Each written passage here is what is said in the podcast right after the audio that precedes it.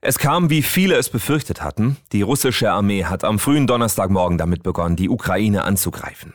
Mehrere Ziele im ganzen Land wurden beschossen, russische Bodentruppen rücken voran. Katharina Nikoronova arbeitet für eine Kirchengemeinde in Charkiw, der zweitgrößten Stadt der Ukraine, nur 40 Kilometer von der russischen Grenze entfernt. Sie ist am Donnerstagmorgen um 5 Uhr aufgewacht, geweckt von Explosionsgeräuschen. Die Stadt liegt im Zentrum der Angriffe. Katharina hat Zuflucht bei Freunden gefunden. Die Leute natürlich haben viel Angst und sind in Panik.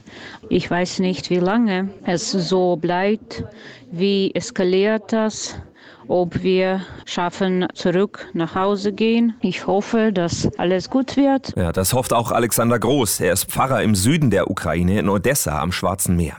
Er hat mit seiner Familie darüber nachgedacht, das Land zu verlassen, aber die Verantwortung für die Menschen in der Ukraine hält ihn zurück. Seine Kirchengemeinde betreibt zum Beispiel eine Suppenküche für Bedürftige.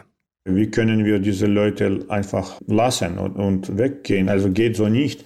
Wir fühlen unsere soziale Verantwortlichkeit für Menschen und auch versuchen, so wie möglich äh, gegen Panik etwas machen, dass Menschen auch äh, ruhig sind. Also wir beten, wenn nötig ist, oder sprechen. Beten, das tut auch Sophia Fries aus Tübingen, wie viele andere das derzeit unter dem Hashtag Pray for Ukraine auch tun. Sophia stammt aus der Ukraine und hat Familie und viele Freunde dort. Ich hoffe nur auf Gottes Hilfe und er hat uns auch schon durch schwere Zeiten geholfen und ich denke, wird uns auch in dieser Situation beistehen.